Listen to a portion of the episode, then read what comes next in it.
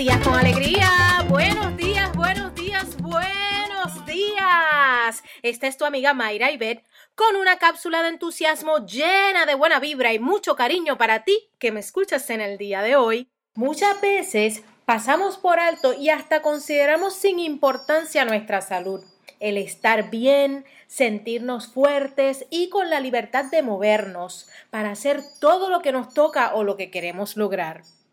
Recientemente he conversado con varias amistades que han pasado por alguna dolencia, ya sea que nos impide entrenar físicamente, que no podemos hacer algún evento o que nos impide ir hasta el trabajo y realizar las tareas del hogar o simplemente sentirnos bien y estar tranquilos.